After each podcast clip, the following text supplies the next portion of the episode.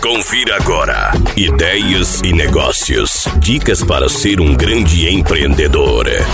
Peça descontos, deixe a timidez de lado e peça descontos nas suas compras. Você pode conseguir preços muito melhores que os praticados. Isso vale para os produtos e serviços. Nas compras online, você pode negociar o valor com o suporte da empresa, utilizar cupons promocionais e também optar pelo frete grátis. A economia pode chegar a 30%. Ideias e negócios. Dicas para ser um grande empreendedor.